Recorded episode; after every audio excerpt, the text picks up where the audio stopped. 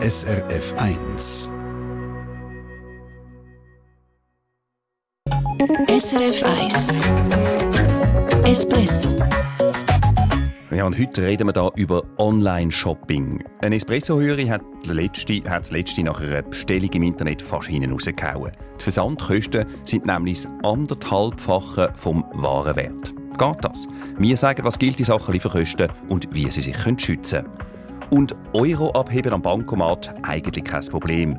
Bei der Mikrobank kauft man da im Moment allerdings Katz im Sack. Der Wechselkurs gibt es einem im Voraus offensichtlich nicht an. Hat ein Espresso-Hörer festgestellt. Ich bin Oliver Futter. Guten Morgen. Ein Babygeschenk hat Espresso-Hörerin Marianne Schüppach von Grünen im Emmental posten. Auf der Webseite vom Anbieter Frugo hat sie ein günstiges Angebot entdeckt. Ich wollte so sechs Becher bestellen, so mit Deckeln, wo, wo die Kleinen vor allem gut daraus trinken können. Und habe das äh, im Internet gesehen bei Frugo, habe sechs Becher bestellt und dann habe ich nie gesehen, dass das irgendwo angibt, das Versandkosten. Und dachte, ja, das wird so im üblichen Rahmen sein. Ist dann aber definitiv nicht gewesen, Sabrina Lehmann. Nein, für sechs Becher für insgesamt 60 Franken sind die Versandkosten dann eher keibenhoch gewesen. Als er zwei Tage später die Rechnung kam, bin ich erklopft, weil die Klarna Bank hat mir dort fast 100 Franken Versandkosten drauf da. Dann habe ich gefunden, das geht nicht. Klarna, das ist die Firma, die die Rechnungen für verschiedene Online-Shops abwickelt, so auch für Frugo. Statt die Faust im Sack machen und einfach zahlen, hat sich die Marianne Schüppach via Kundenkonto bei Frugo gemeldet. Ich hatte nie eine Telefonnummer, die ich anrufen konnte, um zu fragen. Also habe ich über das Konto zweimal geschrieben und nie eine Antwort bekommen. Und dann habe ich gefunden, also ich zahle einfach die sechs Becher, das sind 60 Franken, plus noch 10 Franken Versandkosten. Und dann habe ich die 70 Franken frisch gerecht eingezahlt und habe einfach mal abgewartet. Ist allerdings gar nicht mal so gut angekommen.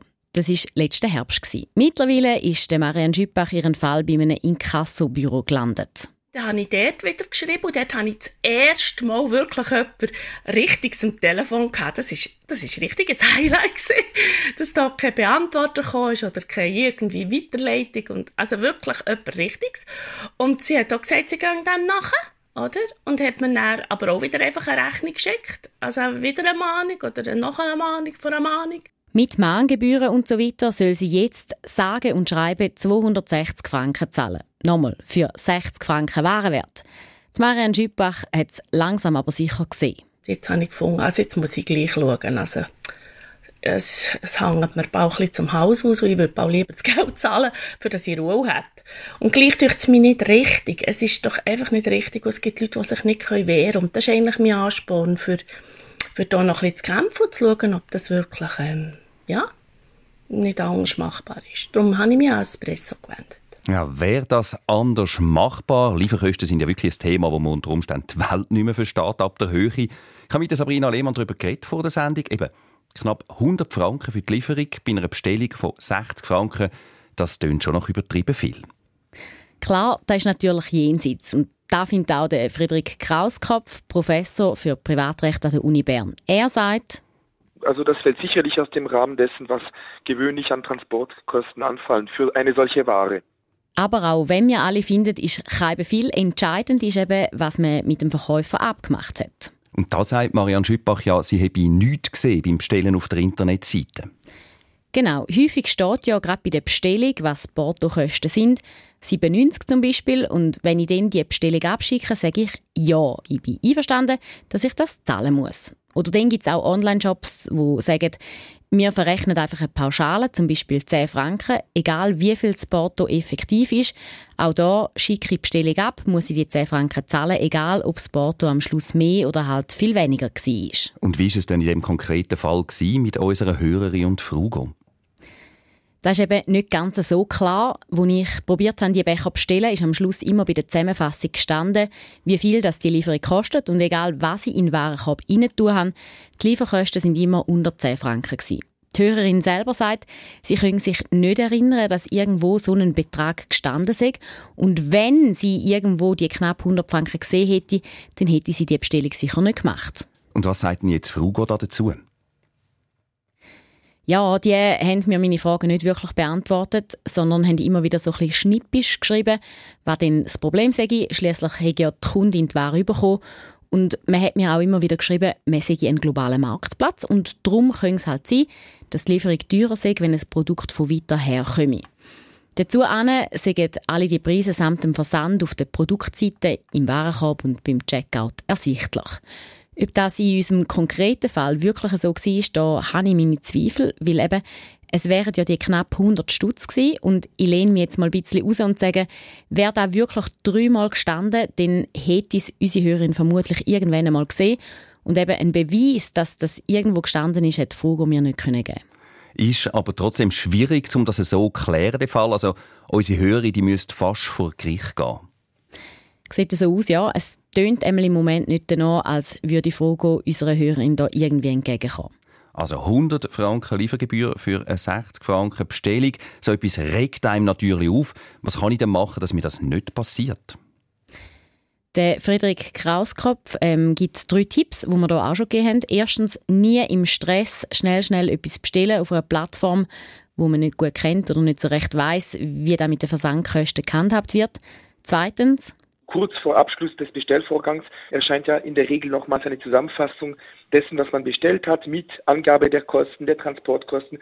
Davon könnte man sich einen Screenshot machen. Das kostet ja eine Sekunde, zwei Sekunden. Und dann hätte man bereits auch ein gewisses Beweismittel für den Fall, dass entweder keine Bestätigung kommt oder die Bestätigung falsche Angaben enthält. Und drittens, wenn die Bestellbestätigung wirklich falsch ist, sofort das Mail machen und sich wehren und ja nicht warten, bis man die Rechnung überkommt oder die Ware. Nehmen wir so mit die Tipps von der Sabrina Lehmann und die haben wir Ihnen auch auf srf.ch-espresso zusammengefasst. Ja, und was auch immer hilft, Bewertungen im Internet anschauen und da schneidet Frugo, sagen wir mal, nicht wirklich gut ab.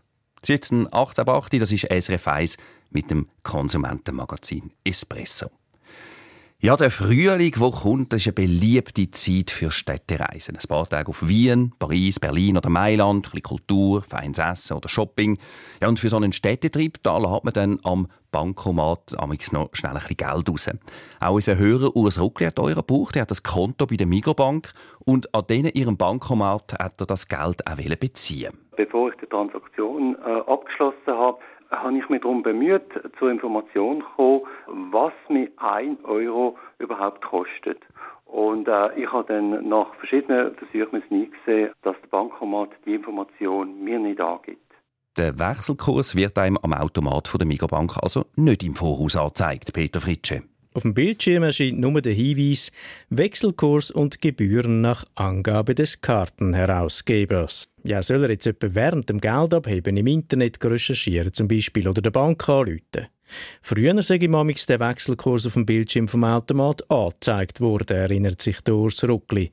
Und das erwarte er eigentlich auch. Also ich denke, der Käufer müsste eigentlich das Recht haben, in jedem Fall zu wissen, was der Preis ist für eine Dienstleistung oder von einer Ware, die er bezieht, und zwar im Voraus.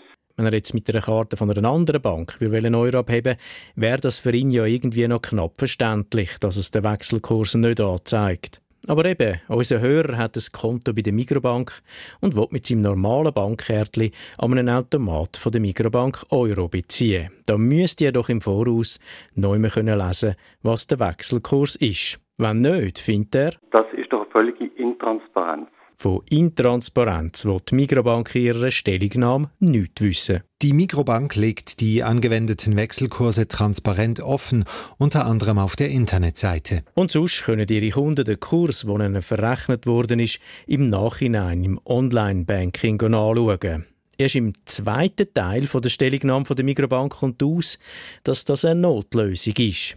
Eigentlich sollte der Wechselkurs nämlich schon am Bankomat angezeigt werden. Es handelt sich hier um eine vorübergehende technische Einschränkung. Die Systemarbeiten sind eingeleitet, damit sobald als möglich die Wechselkurse bei Bezügen am Bankomaten mit Visa-Debitkarten wieder vor der Transaktion angezeigt werden. Das Problem haben sie seit Kontokärtchen von Maestro zu Visa Debit gewechselt haben, sagt uns Medienstelle von der Mikrobank noch. Bis wann das der Knopf gelöst ist und der Wechselkurs wieder am Automat auftaucht, das ist noch offen. Unser Hörer Urs Ruckli hat es dann übrigens mit seinem Mikrobankkärtchen auch noch bei einem Bankomat von der ZKB, der Zürcher Kantonalbank, probiert. Auch dort hat es ihm den Euro-Wechselkurs nicht angezeigt. Das sei aber kein Fehler, sondern habe damit zu tun, dass es eine Karte von einer anderen Bank sei, sagt uns ZKB. Bei einem eigenen Kärtchen sehe ich mir den Wechselkurs. Ja, Mikrobank hat uns also gesagt, sie haben das Problem seit der Umstellung bei ihren Bankkärtchen auf Visa Debit. Wir haben darum auch noch bei der Viseca nachgefragt, die in der Schweiz Kredit- und Debitkarten von Visa und auch von Mastercard betreut und auch selber rausgibt. Viseca sagt uns, es gäbe aktuell ein Problem mit dem Anzeigen vom Wechselkurs an Bankomaten. Das liegt aber nicht an der Umstellung von Maestro auf Visa Debit, sondern an einer Softwareumstellung. Ob neben der Migrobank noch andere Banken betroffen sind, sagt Viseca uns nicht. Aber in den nächsten Monaten sollte das Problem behoben sein. Allerdings merkt Viseca noch etwas Interessantes an. Jede Bank darf selber entscheiden, ob sie an ihren eigenen und an fremden Bankomaten den Wechselkurs anzeigen lassen oder nicht. Eine Pflicht für die kundenfreundliche Information die besteht offenbar nicht. SRF 1 Espresso Eine Sendung von SRF 1. Mehr Informationen und Podcasts auf srf1.ch.